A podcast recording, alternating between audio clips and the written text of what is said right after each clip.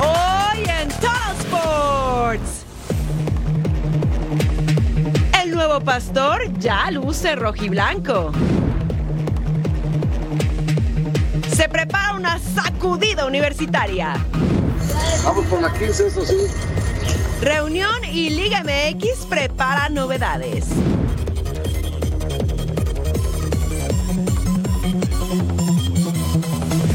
Nuevo guerrero en la comarca. Adelanta sus sueños en el ring. Y nosotros seguimos el ejemplo de nunca rendirnos. Con esta misma pasión comenzamos una nueva emisión de Total Sports.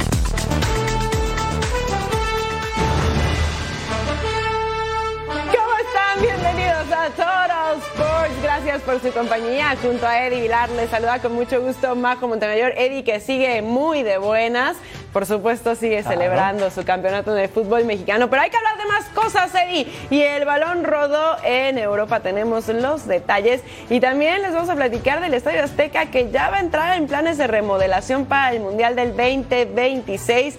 Y Gago, que ya viste los colores de las chivas, aunque fue, hay un desliz por redes sociales. ¿Cómo Sí, estás? sí, sí, todo muy bien. Sí, muchos técnicos del fútbol mexicano se fueron así uno por uno, Mm, sí. seguiditos, Mohamed, muchas sorpresas y pues sí, vamos a platicar del técnico, del nuevo pastor, del chiverío y muchas cosas más. Tenemos mucha información para todos ustedes. Y deberíamos empezar justamente con qué está pasando con las Chivas. Ya llegó el técnico, no llegó, lo, lo sacaron por detrás del aeropuerto, pero ¿qué creen? La esposa nos adelantó la noticia sí? a través de Instagram. Con eso comenzamos todos. A ver. Fernando Gago ya está trabajando en las instalaciones del Club Chivas Verde Valle desde este lunes en que arribó a Guadalajara y que lo hizo oculto y que nadie en el Aeropuerto Internacional de Guadalajara lo viera. El técnico ya se puso a trabajar desde este martes, ya llegó muy temprano a las instalaciones del Club Chivas Verde Valle y por espacio de ocho horas estuvo aquí trabajando y adaptándose y conociendo lo que son las nuevas instalaciones y el equipo de colaboradores con los que tendrá a disposición para el próximo jueves ya recibir a la plantilla roja y blanca. Un técnico enérgico, un técnico de carácter y de mucha determinación que en Racing Club de Avellaneda se caracterizó por llevar el tema de la disciplina, inclusive al tema del peso y de las medidas, índice de masa corporal, el peso, y jugador que no daba por las características era borrado de la preparación del equipo. Se prevé, insisto, que el próximo jueves ya reciba a Fernando Gago, acompañado de cuatro elementos en su cuerpo técnico, entre ellos los que destacan Roberto Luci, preparador físico, y también el caso de Federico El Pocho Insúa quien jugó en el fútbol mexicano con las Águilas del América y también con el de Caxa entre los años 2007 y 2008. Con imágenes de Aldo Lara, informó desde Guadalajara José María Garrido. Números de Chivas con directores técnicos argentinos. Tuvieron 8 dirigidos, 375 partidos. Tuvieron 132 victorias, 129 empates, 114 derrotas, efectividad de 46.6, un título y dos supercampeonatos. Y en Pumas ya piensan en la planificación para el próximo torneo. Suenan nombres para llegar, pero también para dejar la institución universitaria. Vamos a dar un repaso a lo que sucede con el conjunto del Pedregal.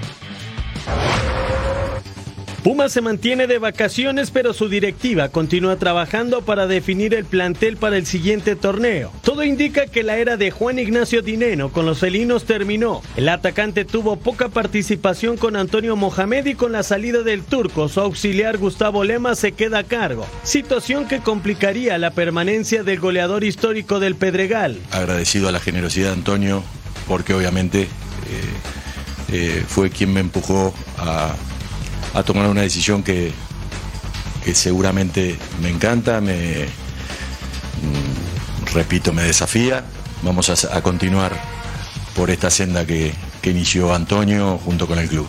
Dineno no es el único argentino que tendría un pie fuera. Eduardo Salvio y Gustavo del Prete tampoco entrarían en planes. Sus sueldos no fueron acordes al nivel mostrado en su paso en Ciudad Universitaria. Hablando de Juan, quiero comentar que es un tipo especial al que yo personalmente admiro como persona. Ofrecí que en cuanto nos pusiéramos de acuerdo, la directiva, y hubiera alguna respuesta para él, yo sería el que se la daría inmediatamente. Otros jugadores que saldrían para 2024 son Arturo Ortiz y los canteranos Ricardo Galindo y Carlos Gutiérrez. Hasta el momento no hay ningún refuerzo confirmado. La directiva y cuerpo técnico auriazul buscan apuntalar el medio campo y la delantera. El jugador más avanzado en negociaciones es Piero Quispe, volante peruano que podría convertirse en el primer fichaje del Pedregal. Veamos cómo están las posibles altas y bajas de los Pumas. Como altas, Gustavo Lema como director técnico. En negociaciones tenemos a Piero Quispe. Como bajas, Juan Dineno, Eduardo Salvio, Gustavo del Prete y Arturo Ortiz. Santos ya empezó a hacer la tarea en el tema de refuerzos antes de terminar el año. Al territorio guerrero ya arribó un atacante con mucha garra y nuestra compañera Daniela López Guajardo nos dice de quién se trata.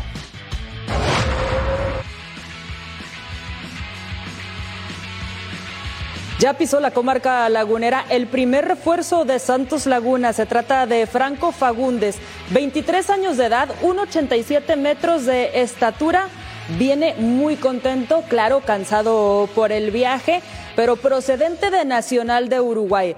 Ya conoce a Pablo Repeto, son viejos conocidos, fueron campeones en Uruguay en Nacional. El jugador viene muy motivado, posiblemente pueda usar en las dorsales el número 10 ese número que dejó vacío Juan Bruneta, dicho sea de paso, no le intimida para nada a Franco llegar a ocupar ese lugar, porque él quiere dejar todavía una huella más importante en la comarca lagunera. Escuchemos. Lo que me dijeron ahí es un gran jugador, después lo miré, busqué el video y la verdad que es una bestia, por algo fue el mejor jugador.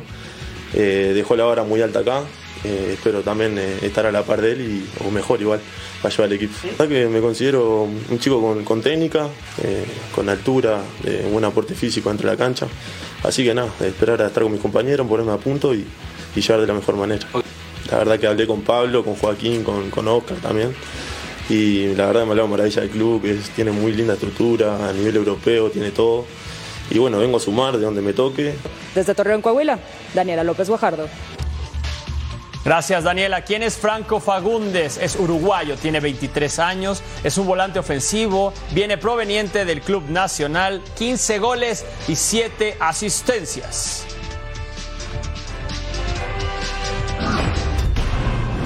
Terminó el Apertura 2023 y es momento de que los dueños de los cuadros de Primera División tengan la última reunión de este año con miras a lo que vendrá en el próximo 2024 en el fútbol mexicano. Armando Melgar nos tiene todos los detalles desde las instalaciones de la Femex Food. Adelante con el reporte, Armando. Se llevó a cabo la última asamblea de dueños de este 2023 en las instalaciones de la Federación Mexicana de Fútbol y se llegaron a acuerdos bastante importantes de cara al 2024. Uno de los que más destaca tiene que ver con el arbitraje y el VAR. A partir del próximo torneo Clausura 2024 se van a dar a conocer todos los audios del VAR al finalizar cada una de las 17 jornadas del próximo torneo del Campeonato Mexicano. Sin duda, una situación que tiene como interés principal disipar toda las dudas que existen en torno al favoritismo con ciertos equipos del campeonato mexicano, obviamente acompañado también del comienzo de la autonomía de la Comisión de Árbitros para que deje de depender exclusivamente de la Federación Mexicana de Fútbol. Por otra parte, también se anunció que se va a dar a conocer un proyecto bastante ambicioso que contempla la transformación total del fútbol mexicano. Lo que podemos adelantar es que esto incluye también la comodidad para los aficionados y por supuesto también garantizar el espectáculo en la Liga Mexicana. El próximo año daremos más detalles sobre el nuevo modelo, pero te puedo adelantar que de entre muchas reformas estableceremos la autonomía de la Comisión de Arbitraje, la cual Actualmente está bajo la estructura de la Federación Mexicana de Fútbol, pero que requiere de una operación independiente para que ya no haya duda respecto a sus decisiones. También vamos a invertir en mejor tecnología visual para facilitar la labor del VAR.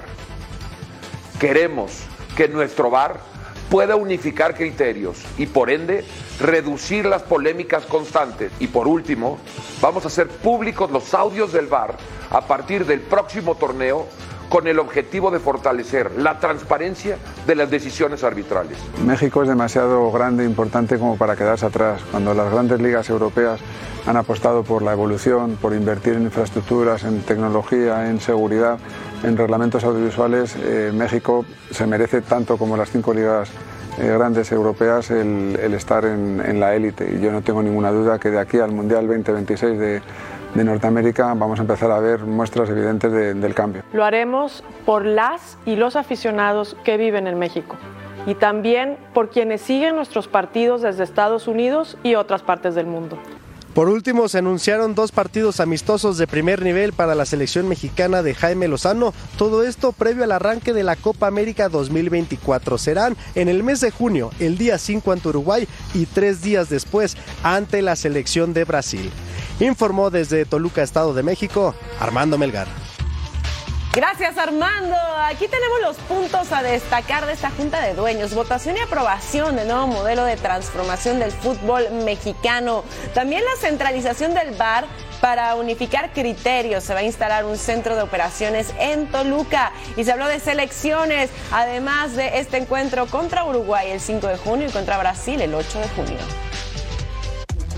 Y recuerden que Total Sports ya está en podcast también, por si usted se perdió alguna de nuestras emisiones, no se preocupe porque a través de su plataforma digital favorita puede descargarlo en podcast y llevarnos a donde quiera que vaya con la mejor y más completa información deportiva, por supuesto, de Fox Deportes.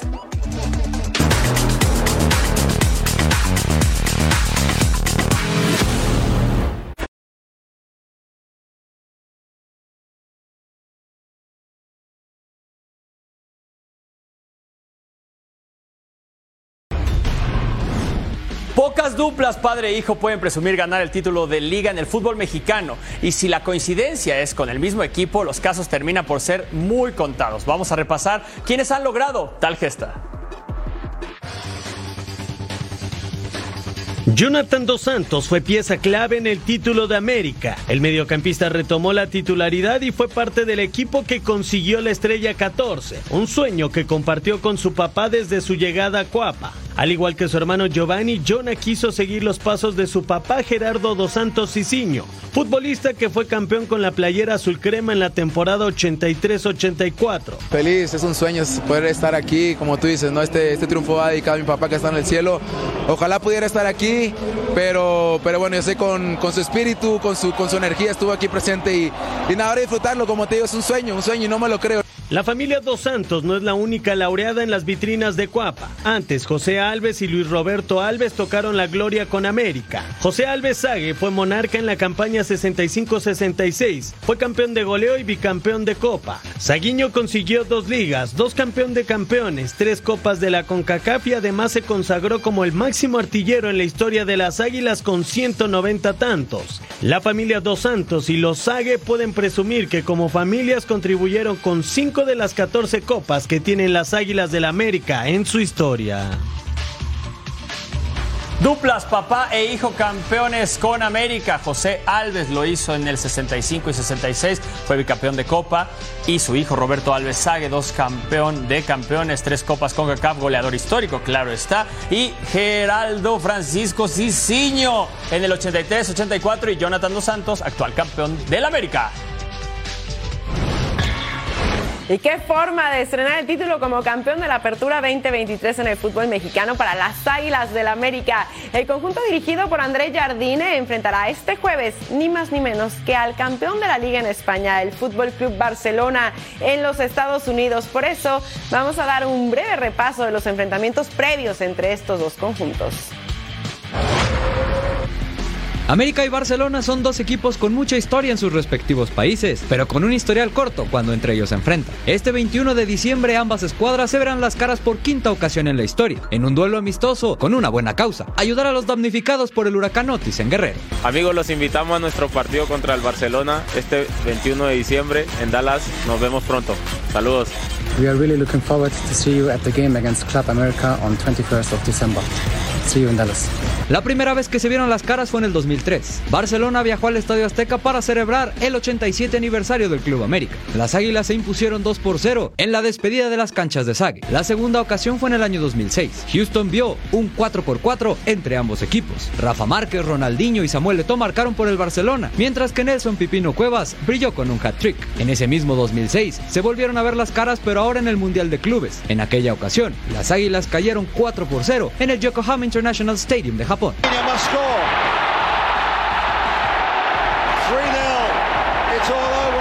Y la última ocasión fue en el 2011 en el Cowboys Stadium de Arlington, Texas. En ese duelo, el Barça derrotó 2 por 0 a los Azul Crema. Para esta quinta vez que se verán las caras, se espera que los Blaugrana jueguen con sus figuras y que enfrenten a un América enrachado por el reciente título obtenido.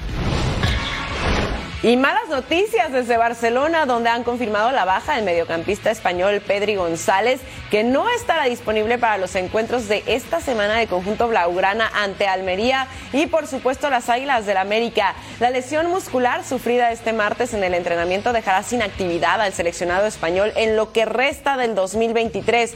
Así que una baja muy sensible para los dirigidos por Xavi Hernández. Recuerden este partido con una causa especial, Unidos por Guerrero, amistoso internacional entre las Águilas del América y el Barcelona este jueves 21 de diciembre desde Dallas, Texas. Jorge Baba estaría muy cerca de ser el nuevo técnico de León. A falta de que se haga oficial, el estratega llega como campeón del campeonato uruguayo con Liverpool de aquel país. De acuerdo a sus palabras en la radio uruguaya, Baba estaría llegando en los próximos días a la ciudad de León para reportar con su nuevo club. Escuchemos al técnico Baba. Es uno de los clubes interesados. Ya hizo una, una, una oferta y bueno, la estamos, la estamos evaluando y estamos, sobre todo ahora estamos todo el día de hoy evaluando la parte deportiva, porque a ver, a veces eh, hay clubes que lo tenemos más visto que otros. La oferta sí, la oferta está, la oferta está ni bien terminó el campeonato, ya teníamos la, la oferta. Y bueno, ahora estamos hablando bien un poco de la parte deportiva que, como te dije hoy, quería estar un poco aislado de- del mercado y, y poniéndome al día con todo eso, ¿no? Porque Y aquí lo vemos como el equipo de Liverpool agradece a Jorge. Jorge Barba no continuará como director técnico de nuestro club. El DT más ganador de la historia del club con cinco títulos, el que nos dio la primera estrella. Hasta la vuelta, Jorge. Rayado sigue trabajando a doble sesión en la Riviera Maya. El tema físico es importante para el conjunto que dirige Fernando Ortiz de cara al clausura 2024. El español Sergio Canales sigue evolucionando y esperan que llegue a punto para el inicio del próximo certamen. En Atlas quieren revancha tras el mal torneo. Los rojinegros buscan regresar al protagonismo en la Liga MX y por ello Aldo Rocha piensa en qué regalarle a la afición. me quedo con el aprendizaje de, de al principio del torneo que, que venía bien. Eh, yo creo que nos quedamos con eso para, para revertir la situación en este torneo y sobre todo pelear en los primeros puestos y darle muchas alegrías a nuestra afición que se lo merece. Pablo López regresó a los Diablos Rojos del Toluca y se sumó a esta pretemporada. Los mexiquenses todavía no confirman a ningún otro refuerzo, pero el joven delantero de 27 años volvió después de un buen paso con River Plate de Uruguay. Santos siente que quedó a deber en el torneo pasado, por ello el plantel trabaja duro en la pretemporada para cambiar la situación. Ronaldo Prieto está consciente del papel que deben hacer los guerreros para el clausura 2024. Bueno, el grupo ya está pensando en el siguiente torneo, ya está con, con sec de revancha. Creo que creo que tenemos una espinita ahí de que, que tenemos que sacarnos. eh, ya que el, el torneo pasado queda- quedamos a deber, te- tenemos una deuda con la afición. Querétaro también trabaja doble sesión. La continuidad en el banquillo de Mauro Gerg es una de las claves que ve la institución para el clausura 2024. Asimismo, los beneficios de esta pretemporada es algo que destacó el estratega argentino. Al volver a Total Sports Acción por las mejores ligas de Europa.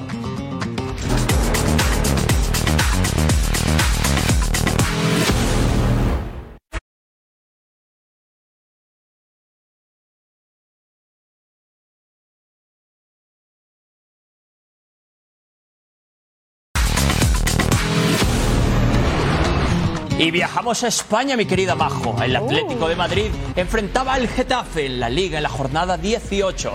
Al minuto 44, Rodrigo Riquelme con el centro a media altura. Antoine Griezmann remata barriéndose y ahí estaba el gol El Atlético es cuarto en la liga y está a 10 puntos del líder Girona, así es que necesita sumar, sumar y sumar mucho para alcanzar este Girona que está sorprendiendo a todos. Minuto 52, Mason Greenwood dispara, Jan Oblak rechaza, Borja Mayoral remata de cabeza, gol, el empate. El Getafe se encuentra en la octava posición y está a 5 puntos de posiciones de competencias europeas. Al minuto 62 llegaba esta acción que era, sí, gol de Álvaro Morata.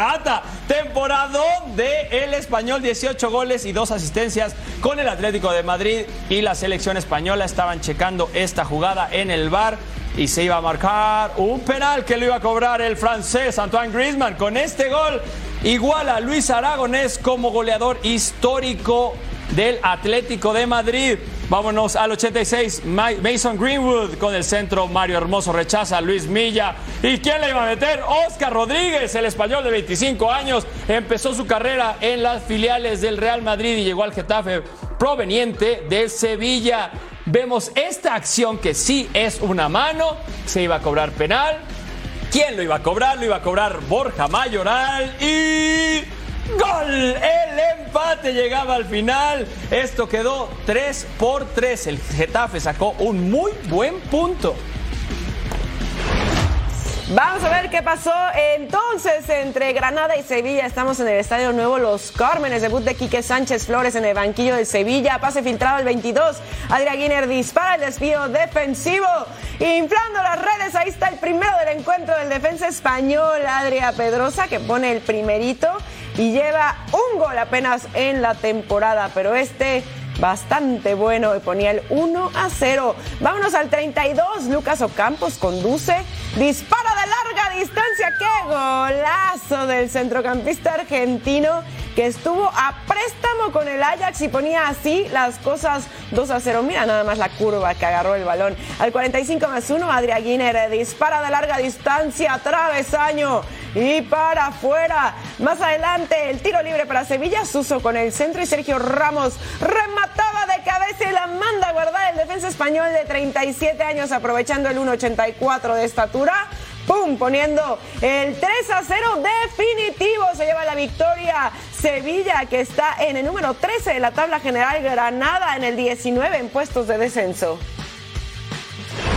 Oye, buenos goles en tu partido, Majito. Rayo Vallecano contra el Valencia en el estadio de Vallecas. Al minuto 10, pase filtrado. Easy Palazón solo dispara y Georgi Mamardashvili en el fondo. Arquerazo. Esto estaba 0 por 0. Se lo lamentaba. Minuto 22, Easy Palazón con el centro raso. Rechace defensivo al centro. Florian Lejeun dispara y apenas por un lado decía, bueno, no la metí. Ahorita va a llegar el gol. Al 58, Sergi Cano recorta hacia el centro. Dispara a larga distancia y Stole Dimitrevski en el fondo el arquero cerraba la cortina al minuto 60. Diego López, Sergi Canós dispara cruzado. Y ahí está el golazo que necesitábamos. Valencia es décimo en la liga y el Rayo es onceavo, pero están empatados en puntos, así es que con esto se despegaría el Valencia al minuto 90. Thierry Correira barre por la espalda a Álvaro García, es tarjeta roja, se revisaba en el bar y claro que era roja, entonces se va a bañar temprano Thierry. Raúl de Tomás cobra el tiro libre por encima de la barrera, apenas por arriba. Rayo Vallecano perdió contra el Valencia, tío. En la jornada 18 partidos para este miércoles 20 de diciembre, el Barcelona contra el Almería, el Atlético contra Las Palmas, el Villarreal contra el Celta de Vigo. Alemania, jornada 16 en la Bundesliga. Borussia que cayó en la fecha anterior ante Leipzig enfrentando al Mainz que tiene seis encuentros sin conocer la victoria. Al 7 llegaba el pase filtrado para Niklas Volkrug Jamie Vino Gittens en cara, dispara travesaño y para afuera el tiro del delantero inglés de 19 años, canterano del equipo, por cierto. Jamie Vino Gittens dispara de larga distancia, se iba por un lado al 16 al 28, tiro libre para Borussia Dortmund. Julian Brandt por encima de la barrera. ¡Qué golazo, señores! Del centrocampista alemán de 27 años. Costó 22.5 millones de euros, bien gastaditos diría yo, 1 por 0. Jamie vino Gittens para Marcel Savitzer, travesaño y para afuera al 42, tiro libre para el Mainz. Centro al área, Sepp Van de Berg remata de cabeza, Comper la manda a guardar. Y miren, Sí, rebasaba la línea el balón, ¿eh? Volvemos a empezar cortesía del defensa neerlandés de 22 años a préstamo por parte del Liverpool. Al 89, Jan Brand con el centro al área, Gio Reina de cabeza y gol y lo celebraba, pero lo anulan por fuera de juego el quitarrisas, el tiro del centrocampista estadounidense no contaba, así que Borussia Dortmund y Mainz empatan por la mínima Borussia en el 5 de la tabla, Mainz está en el 15. Seguimos en Bundesliga, Werder Bremen contra el Leipzig. El tiro libre al minuto uno para el Leipzig, rechaza la defensa, le queda a Castelo Luqueva y le pega al poste. El Werder Bremen está en la posición 14 de la Bundesliga y el Leipzig es tercero a cinco puntos del líder Bayern. Al minuto 20, trazo largo, el defensa del Werder Bremen la deja botar. Xavi Simons le gana y define por un costado, pero no entraba. 20 añitos del neerlandés que llegó a Leipzig proveniente del PSG. Aquí se lo perdía al 35 centro por derecha. Jens Stage le pega de volea por arriba nada más. En el partido hubieron ocho remates al arco para el Leipzig y solo dos para el Werder Bremen. Y aquí uno de ellos al 41 pase para Luis Openda. Le pega. ¡Poste! El rebote es para Yusuf Paulsen que remata y ahí estaba el gol. ¿Lo festejamos o no, Majito? ¿Lo festejamos o no? Ay, no, se van a ir al bar. no. Eso se va al bar, le iban a checar y era un gol anulado, 0 por 0. Trazo largo para Luis Openda que gana el balón, le pega al portero, le vuelve a pegar al portero, le vuelve a pegar y ahí estaba el gol, la tercera en la vencida. Gol del partido y con esto estaban 1 por 0 al 74. Pase para Justin Nigma con toda la finta, le pega y golazo. Le decía, aguanten, esto no se va a ir con victoria. Nos vamos a ir con empate y sí, uno por uno. Werder Bremen, Leipzig. Veamos las acciones entre Hoffenheim y Darmstadt. Al 14 penal para Hoffenheim. Andrés Kamaric cobra y ahí está el gol. Cinco goles para el croata y abría el marcador 1 a 0 al 22 pase para Bartol Franjic. El centro Luca Pfeiffer remata y pone en la anotación. Volvemos a empezar. Cortesía del delantero alemán. Primer gol en la temporada 1 a 1 al 28 pase para Ilas Bebó. Se va solo, se quita el portero. Con permiso, define y el gol del delantero de Togo es su primer diana en la temporada y ponía las cosas 2 a 1. El pase para Tim Skarke al 57, controla, remata y la manda a guardar con el tiro raso pegadito al poste. Volvemos a empezar, estábamos 2 a 2 gracias al tiro del centrocampista alemán a préstamo del Unión Berlín. Bebo en el área, recorta, le pega y otro al 66. Anótele el doblete a Bebo y ponía las cosas 3 a 2 para el Hoffenheim. Al 85 mala salida del Hoffenheim, la roba Luca Pfeiffer. Deja para Tim Skarke. Y miren lo que hace Skarke con permiso. Ni siquiera lo piensa tanto y llega el doblete para el centrocampista alemán. Ponía cifras definitivas. 3 a 3 este encuentro. Y Dartmouth es último en la tabla. Hoffenheim está en el 6. Y bueno, así tenemos los partidos para este miércoles 20 de diciembre. Unión Berlín enfrentará a Colonia, Frankfurt contra Mönchengladbach, Heidenheim contra Freiburg, Stuttgart contra Augsburg, Leverkusen contra Bochum y Wolfsburg enfrentará a Bayern Múnich. Vámonos al Mundial de Clubes. Urawa Reds contra Manchester City. King Abdullah Sports City Stadium. Pase filtrado al 45. Mateus Nunes con el centro raso. Marius Hoybraten se barre y mete el balón en su propia puerta. Autogol. Los japoneses habían aguantado el 0 por 0 durante 45 minutos, pero aquí caía el 1 por 0 de Manchester City. Guardiola decía: Gol, sí, tenemos uno.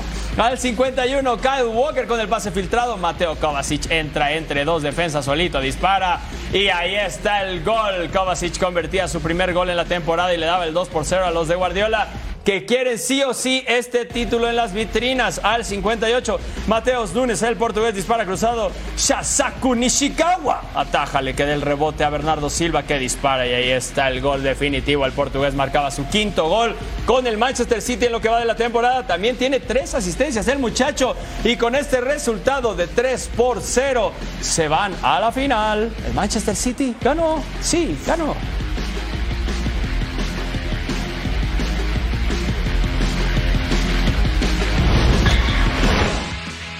The first time that Manchester City is here. now I represent this incredible organization and club, and happy to get the final uh, against Fluminense. So, yeah, it's the last step to, you know, to win the title, the only title that the club don't have, and uh, yeah, go for it. To play this final, you have to do incredible things, mainly to win the Champions League. And once we are here, it's a trophy like you maybe you play once in a lifetime. Final del Mundial de Clubes, Manchester City contra Fluminense, viernes 22 de diciembre, King Abdullah Sports City Stadium. Y además, el partido por el tercer lugar, Urawa Reds contra el Al-Ali, el equipo egipcio, en el Prince Abdullah Al Faisal Stadium, viernes 22 de diciembre. Goodison Park, acciones de la Carabao Cup Everton enfrentando a Fulham de Raúl Jiménez, que por cierto no pudo estar porque hoy cumplía el primero de tres partidos fuera de las canchas por la falta que cometió ante el Newcastle. Y acá al 41 William dejaba a Anthony Robinson, el defensa Michael King desvía. ¿Qué es eso? Es para el otro lado. Autogol de defensa inglés del Everton. Jack Harrison le pega fuera del área se iba desviado al 54, al 68, pase para Alex Iwobi. Le pega, ataja el portero Jordan Pickford como héroe, deteniendo el tiro del centrocampista nigeriano. Quería su segundo gol en la Copa. El pase para Jack Harrison, le pega, rechaza la defensa, serie de rebotes. Le queda Betuncal, remata de cabeza. ¡Ay! La manda a guardar y ponía el 1 a 1. Dame esos cinco. Volvemos a empezar. Cortesía del delantero de Portugal. Segundo gol en Copa y lo hacía, ¡pum! De esta manera. Nos vamos a por Fulham. Bobby de Córdoba Reed cobra, atajaba Jordan Pickford. Increíble por Everton. Amadou Onana cobra, ataja Bern Leno. Duelo de porteros, señores, por Everton. Idrissa Gane Cuelle cobra poste y para afuera. ¿Qué haces? Estábamos 6-6 para ganar por Fulham. Tosin Adaramillo cobra y ahí está el gol. Fulham sufre, pero avanza en la Carabao Cup y se mete en la semifinal. El Chelsea contra las Urracas. ¿Cómo hacen las Urracas, Majo? Ay, no sé. ¿Cómo? Más o Ah. menos. Al minuto 15, Callum Wilson conduce entre dos defensas. Benoit Badiashil se hace bola y le deja la bola a Callum Wilson. Dispara y ahí está el gol. El cuatro veces campeón de Inglaterra lo empezaba ganando en estos cuartos de final. También han ganado seis FA Cups, pero no han ganado esta copa. Raheem Sterling, Moisés Caicedo. Raheem Sterling una vez más dispara y apenitas cruzado. Esto estaba 0 por 1 para las Urracas al minuto 28. Conor Gallagher con el pase hacia atrás. Raheem Sterling dispara. Bruno Guimaraes saca en la línea. El portero mantenía su meta ahí en uno nada más. Y vamos a 90, 90, al 90 más uno. Mal gusto con el centro. Kieran Trippier controla mal. Deja la bola servida y ahí está gol de Mikhailo Mudrik. El ucraniano llegó al Chelsea por 108 millones de dólares. Y este gol valía porque los mandaba a serie de penales. Trippier dispara, por un lado lo falló. Esto estaba 3 por 2 arriba el Chelsea. Mudrik dispara. Y ahí está otro gol del ucraniano. 4 por 2 abajo el Newcastle. Si falla quedan eliminados. Matt Ritchie dispara. Y la paró el arquero. Con esto el Chelsea pasa en los cuartos de final. Se va a las semifinales. Cuartos de final, Carabao Cup, otros resultados, el Port Vale contra el Middlesbrough. El Middlesbrough ganó 0 por 3 en el Vale Park. Y partido para este miércoles 20 de diciembre, Liverpool contra el West Ham en Anfield. Ahora Copa de Victoria. Napoli que inicia su andadura en la Copa de Italia con un partido en casa enfrentando al Frosinone. Y no le fue bien, ¿eh? Al 36 Calevocoli con el mal pase retrasado la robaba Giovanni Simeone. Se quita el portero gol, pero se revisa en el bar y se anula por una mano previa. No metas la mano. 0 por 0. Tiro de esquina para Frosinone. Enzo Berrenecheo remata de cabeza. ¡Qué golazo del centrocampista argentino de 22 años poniendo el 1 por 0! Mal pase retrasado de Napoli, la roba Giuseppe Caso, entra al área, ¡pum! Define y la manda a guardar el delantero italiano ex del Genoa poniendo el 2 a 0 para Frosinone. Ya le estaban pegando al Napoli y en su casa además. Al 90 Francesco Gellier derribado en el área y se marca el penal para Frosinone. Mira, bájate hermano. Wally Chedira cobra el penal y ahí está el gol y ponía el 3 a 0 en el marcador y esto ya era una vergüenza. El 95 pase para Abdu Harui. Controla, recibe, define y la manda a guardar el centrocampista marroquí llegado este año procedente del Sassuolo. Napoli se queda en el camino Frosinone a la siguiente fase. Ay, los octavos de final para el miércoles 20 de diciembre el Inter enfrentando a Boloña.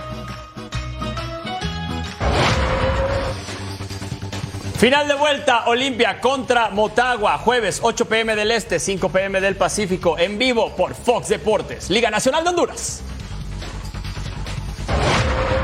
Al volver a Total Sports, disfruta de la NFL por Fox Deportes en Navidad.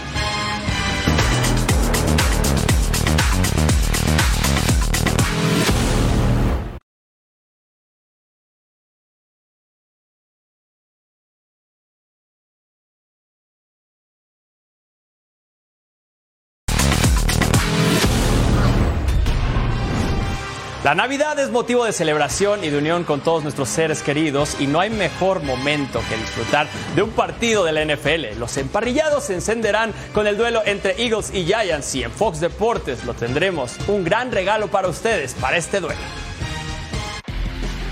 Cada año el espíritu navideño se apodera de los emparrillados de la NFL y este 25 de diciembre la tradición continúa. En esta ocasión se teñirá de tintes italianos. La sorpresa de la temporada, Tommy DeVito guiará a los Giants para enfrentar a Jalen Hurts y los Eagles en Filadelfia. Antes de iniciar la campaña, DeVito no imaginaba ni en sus mejores deseos navideños ser el coreback titular del equipo neoyorquino. Inició el año como tercer coreback. El primero, Daniel Jones, se recupera de un desgarro del ligamento cruzado anterior que lo hizo perderse toda la temporada. Su reemplazo, Tyrod Taylor, sufrió una lesión en las costillas y se mantiene sin actividad. Desde entonces, Tommy DeVito quedó al mando. El inicio fue complicado para él, pero luego de tres derrotas ligó tres triunfos que lo convirtieron en la absoluta sensación de Nueva York. Incluso, la afición ya creó su propia seña para alentar al ítalo americano. DeVito calls signals and takes the snap. Back to throw. For someone on cover. Throws to the end zone. Touchdown Giants! Isaiah Hodgins made the catch. Got the feed in. What a throw by DeVito! And Tommy does the Italian thing. Yeah, we can get a celebration. Cool, calm, and collect until I go in the locker room with my guys, and then then we'll be everybody's gonna be doing this, and then we're good. Del otro lado está Jalen Hurts, que suma tres partidos consecutivos sin ganar. La victoria ante Giants serviría para recuperar el momento anímico rumbo a la postemporada. A matter of believing. Um, this one hurts. Hurts bad. It hurts. Uh, hurts bad. Just knowing the opportunities we had out there, but so what now? What you know? How do we? How do we attack the future? How do we attack what's in front of us? You know, we still have an opportunity to do something special. Y en este domingo navideño de NFL en Fox Deportes no podía faltar el regalo perfecto, la presencia de Diana Flores en nuestra transmisión. Tommy DeVito seguirá viviendo el milagro de Navidad o Jalen Hurts se pondrá el disfraz de Grinch y volverán a dominar la liga. Sí, tenemos el Giants contra Eagles, lunes 25 de diciembre, 4 pm del Este, 1 pm del Pacífico en vivo e invitada especial Diana Flores, Fox Deportes. Mundo NFL quiere invitarte a ti al gran partido. Obtén la oportunidad de ganar dos boletos para el Super Bowl 58 en Las Vegas, Nevada, registrándote en nfl.com diagonal boleto. No es necesario comprar, debes de ser residente legal en alguno de los 50 estados de los Estados Unidos o el Distrito de Columbia y tener más de 18 años. Para conocer las reglas oficiales que rigen y la información completa, visita nfl.com diagonal boletos. El campeón de la Asociación Mundial de Boxeo, Dimitri Bivol, regresa a los cuadriláteros para enfrentar a Lyndon Arthur en Arabia Saudita. Dimitri Vivol está ansioso de pelear nuevamente. El campeón de la AMB tiene una cita en el ring este sábado contra Lyndon Arthur. Y pese a mantener un récord invicto, sabe que debe guardar cautela porque lleva poco más de un año sin pelear profesionalmente. I just uh, try to think like he's the best opponent in my career. He's not easy boxer. He's moving good. He has a good jab. He has good speed. And he has good counter punch with dry hand. and uh, I'm excited uh, to check my skills against uh, opponent like him. Esta pelea es muy importante para Dimitri Bivol si desea ser el rey de las 175 libras. Una victoria este sábado ante Lindor Arthur lo acercaría a ese sueño, ya que sería el retador mandatorio contra Arthur Beterbiev, triple campeón de la división de los semipesados. Of course, it could happen. This is why I'm here because they wanna make uh, undisputed fight in light heavyweight division. Dimitri Bivol peleará por primera vez en Arabia Saudita, aunque este combate será su segundo en el Medio Oriente, ya que en su última presentación venció al mexicano Gilberto Ramírez en los Emiratos Árabes Unidos. Ay, Day of Reckoning, cobertura especial con peleas clásicas toda la semana y la ceremonia de pesaje no se la pierda este viernes 22 de diciembre a la una de la tarde tiempo del este 10 de la mañana tiempo del Pacífico en nuestra pantalla en Fox Deportes. Así se mueve el mundo del deporte. Aaron Rodgers, quarterback de los Jets, confirma que no volverá a jugar durante la temporada en curso de la NFL. Sin embargo, está seguro que la siguiente temporada que juegue con el equipo de Nueva York no será la última. La leyenda de la NFL, Tom Brady, inicia un nuevo proyecto. El ex mariscal se hizo dueño de un equipo de la nueva competencia de botes completamente eléctricos, la E1 World Championship, que vivirá su primera temporada. It's really amazing to learn about this sport. Um, it combines a lot of things that I love being on the water, uh, great competition, and hopefully winning. En información de grandes ligas, los Yankees volverán a tener a un Jeter en sus filas. Los bombarderos del Bronx anunciaron que reclamaron de la lista de waivers de los Nationals de Washington al colombiano Jeter Downs. Continúan los rumores de intercambios en la NBA. Cuando Utah Jazz cambió a Rudy Gobert y Donovan Mitchell recibió siete selecciones de primera ronda en total. Ahora, ante la probable salida de Lauri Markkanen, el Jazz espera recibir algo similar.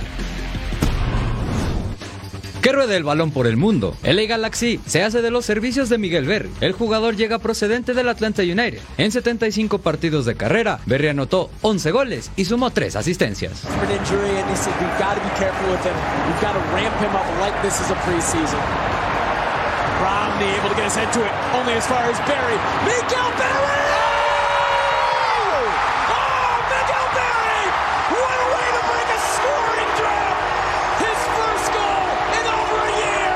Se dan a conocer las fases 1, 2 y 3 de la Conmebol Libertadores para el 2024. Los duelos atractivos vienen para la fase 2, donde equipos como Atlético Nacional de Colombia, Nacional de Uruguay y Botafogo de Brasil esperan rival para buscar un boleto a la fase de grupos. La Real Federación Española de Fútbol llega a un acuerdo con la liga para hacer públicas las conversaciones entre el árbitro y el VAR cuando una jugada sea revisada. La federación asegura que esta medida es para darle mayor transparencia a la liga. exponer en público, ¿eh? en público las, las grabaciones del momento de la revisión en, el monitor en cada partido, donde todo el público, todas las personas, todo, el mundo del fútbol pueda ver eh, lo que es una conversación entre el árbitro de campo, el árbitro de bar, qué protocolo se sigue. Thibaut Courtois habría decidido no jugar la próxima Eurocopa con Bélgica. El arquero del Real Madrid no considera estar al 100% en su nivel, por lo que esperará a otro gran torneo para volver a vestir la playera de los Diablos Rojos. Y lo invitamos a no perderse la final de vuelta entre Olimpia y Motagua. La ida quedó 0 por 0, así que con este encuentro se define al campeón de la Liga Nacional de Honduras. La cita este jueves a las 8 de la noche en tiempo del Este, 5 de la tarde en tiempo del Pacífico, completamente en vivo a través de nuestra pantalla en Fox Deportes. Y bueno, ¿te quieres reír un rato? Pues me la he pasado riéndome todo el programa. Yo lo sé y toda la gente que nos está viendo, pero ahora vamos a ir a la hueva a reírnos un poquito más. Venga. Ole play. A ver. Mm. Ok. ¿Entonces eso? Bien. Sí, sí, sí. Ah, Así llego. Yo al todos los canal. domingos. Sí, sí, sí. Mira nada más. A ver, esto llega está al canal, muy es bien. cierto, eso es cierto, ¿eh? Y en moto. Ah, fue en moto, Sí, pensé sí, que era sí. bici. Es que todavía es más difícil en moto. Mira, Ah. qué bonito. Aquí que vemos una ver. paloma. Ah, no. Wait for it. es una urraca. Es una urraca. ¿Cómo hacen las urracas? Ahora sí. Ah, mira, aquí estamos viendo videos que tienen mucha técnica, Ah. personas que lo están haciendo muy bien. Que seguramente se tú lo harías en Acapulco, ¿no? Cayó ahí en la ruedita. Aquí, a ver. ¿No es la mejor idea? Ajá, ¿en qué sentido? ¿Meterse en una caja? ¿Por qué? ¿Regalo de Navidad? Sí, es buena idea. Pero es como de... ¡Ay, no! Ah, ¿qué pasó? ¡Ay, todavía se hace... de- ¡Ah, Y mira, y se sale por allá. Disculpe usted. Voy a Oye, llegar así de regalo aquí. Sí debe de haber dolido. Órale, que te echen aquí en el centro. ¿Qué es eso? Es ¡Un Mishi! Es un gatito. Hace mucho calor en ciertos lugares. Oye, pero. Ah, pero eh, está. Oye, sí, eso está. Es una estatua. Es una estatua así, nada más. Ahí está el Se gatito. mimetizó con la ah, pared. no, sí está vivo, mira. Ah, sí le gusta el agua. Eso es lo impactante. Qué ¿eh? El Venga. podcast, mira, mira, nada más. No te veo ahí. ¿Dónde estás? Estoy aquí contigo para anunciarle a toda la gente que Total Sports ya está Párate, en podcast. favor. A ver, vamos a pararnos por acá. Así, lucimos, muy bien. Mira, Muy tú bien. ven, síguelo vendiendo y yo enseño la 14. Ok, bueno, recuerden que en Total Sports tenemos el podcast también para que no se pierda nada lo que pasa en el mundo deportivo, a donde quiera que vaya. Ya lo puede descargar a través de cualquiera de sus plataformas digitales favoritas. Por si no nos pudo ver, no hay problema, nos puede escuchar en el tráfico, en el gimnasio, paseando al perro, en fin. No hay pretextos para estar bien informados, por supuesto, con todo el estilo de Total Sports de Fox Deportes. Es correcto, pues bueno, aquí estuvo toda la información y justamente si no lo pueden ver en vivo, lo pueden escuchar. Y se termina el día de hoy, mucha información deportiva, vimos todo lo que sucedió en la Liga MX, se pone bueno con los nuevos técnicos y a ver qué pasa eh, todo el fin de semana con el fútbol europeo también. Que estos días de, de pausa, en lo que comienza otra vez el fútbol mexicano, se sienten lentos, ¿no? Pero bueno, suerte a tus águilas del América que enfrentarán al Barcelona. A ver qué tal. Nos despedimos. Eddie, Eddie Vilar, Majo Montemayor. Gracias por su compañía en Total Sports.